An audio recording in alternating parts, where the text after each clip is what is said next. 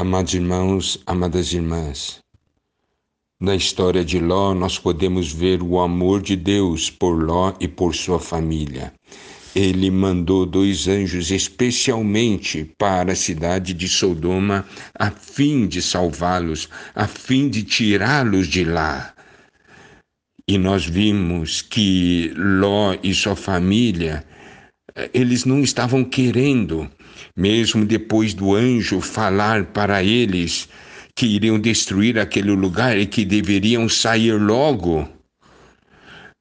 Porque no versículo 15 diz: Levanta-te, toma tua mulher e tuas duas filhas que aqui se encontram para que não pereças no castigo da cidade. E no 16 diz: Como porém se demorasse, eles estavam demorando. Por quê? Porque tinham raízes nessa terra eles tinham muitos bens ali, eles estavam apegados àquele lugar. Daí os homens pegaram pela mão deles e tiraram da cidade, puseram fora da cidade. E preste atenção que diz o versículo 17: Havendo-os levado fora, disse um deles: Livra-te, salva a tua vida, não olhes para trás, nem pares em toda a campina, foge para o monte para que não pereças. Vamos dar bastante atenção a esse versículo. Ele diz aqui: livra-te. Significa agora o que você vai fazer vai ser para sua salvação. Salva a tua vida. Não olhes para trás. Essa é uma afirmação muito importante para os tempos finais. Não olhes para trás. Não fique olhando para o que está nesse mundo, olhando, ah, eu vou deixar isso, deixar aquilo. Não. Não olhes para trás. Em Lucas 9,62, Jesus disse algo muito importante. Diz assim o um versículo: Mas Jesus lhe replicou: Ninguém que tendo posto a mão no arado olha para trás é apto para o reino de Deus. Amados irmãos, amadas irmãs, nós olhamos é para frente, nós não olhamos para trás, nós nos esquecemos das coisas que para trás ficam e corremos para os que diante de nós estão. Aqui diz assim: não olhes para trás, nem pares em toda a campina. Foge para o monte, para que não pereças. Então, amados irmãos, nós muitas vezes temos problemas, por quê? Porque nesse nosso caminho, seguindo ao Senhor, o Senhor está indo à frente, nos dirigindo. Nós temos que olhar para o Senhor porque o Senhor está nos chamando. O Senhor é aquele que está à nossa frente, dizendo: vem, vem. Agora, nós, muitas vezes, olhamos para trás. Filipenses 3, 12 diz: Não que eu tenha já recebido ou tenha já obtido a perfeição, mas prossigo para conquistar aquilo para que eu também fui conquistado por Cristo Jesus. Irmãos, quanto a mim, não julgo havê-lo alcançado, mas uma coisa faço, esquecendo-me das coisas que para trás ficam, avançando para as que diante de mim estão, prossigo para o alvo, para o prêmio da soberana vocação de Deus em Cristo Jesus. Nós seguimos o Senhor, nós corremos, nós não olhamos para trás, não podemos olhar para trás. E o versículo 17 ainda diz: Não olhes para trás, nem pares. Muitas vezes nós paramos, olhamos para trás, algumas vezes paramos. Aqui nós temos palavras de advertências do Senhor para nós. Nesses tempos finais, não olhes para trás, nem pares. Foge para o monte. Daí Ló disse, no versículo 18: Assim não, Senhor meu.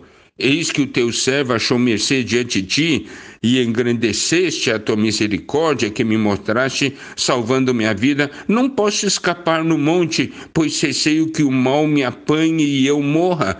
Ele não estava confiando no que os anjos estavam falando. Já, ah, eu não vou conseguir escapar desse jeito. E o versículo 20 diz: Eis aí uma cidade perto para a qual eu posso, eu posso fugir, e é pequena. Permite que eu fuja para lá. Porventura não é pequena, e nela viverá a minha alma. Olha só, ele então estava procurando opções, entregando opções. Disse-lhe: Quanto a isso, estou de acordo, para não subverter a cidade que acabas de falar. Apressa-te, refugia-te nela, pois nada posso fazer enquanto não tiveres chegado lá. Por isso se chamou Zoar o nome da cidade. Ok, saíram, mas daí o que aconteceu? Olha o versículo 26 de Gênesis 19. E a mulher de Ló olhou para trás e converteu-se numa estátua de sal. A mulher de Ló olhou para trás. Por quê? Mostrando que ela amava as coisas desse mundo. Ela havia deixado coisas para trás e ela amava essas coisas. Ela foi salva de Sodoma, mas ela não alcançou o lugar seguro que Ló alcançou. Então, nós podemos ver, ela não pereceu, ela não morreu em Sodoma. Tampouco ela foi completamente salva ela se tornou uma estátua de sal.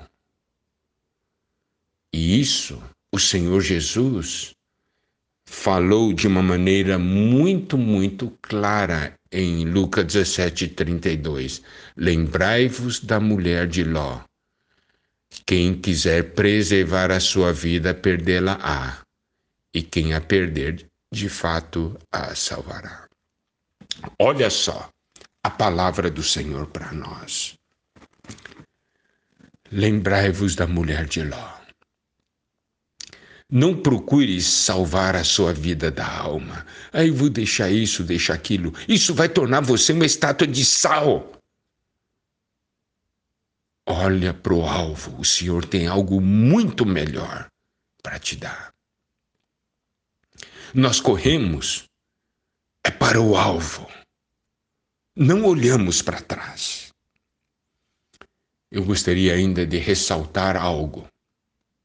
Em 2 Pedro capítulo 2, quando fala de Noé, fala assim: preservou a Noé, pregador da justiça, e mais sete pessoas. Fala então, salvou Noé, mais sete, isto é, toda a sua família. Mas quando fala de Ló em 2 Pedro capítulo 2, versículo 6 a 8, diz: livrou o justo Ló. Só menciona Ló, não menciona sua família. A mulher de Ló tornou-se numa estátua de sal, e as filhas de Ló cometeram incesto com o pai. Uma vergonha por quê? Porque cresceram numa cidade como Sodoma. Amados irmãos, amadas irmãs, o Senhor deixa aqui uma advertência para nós.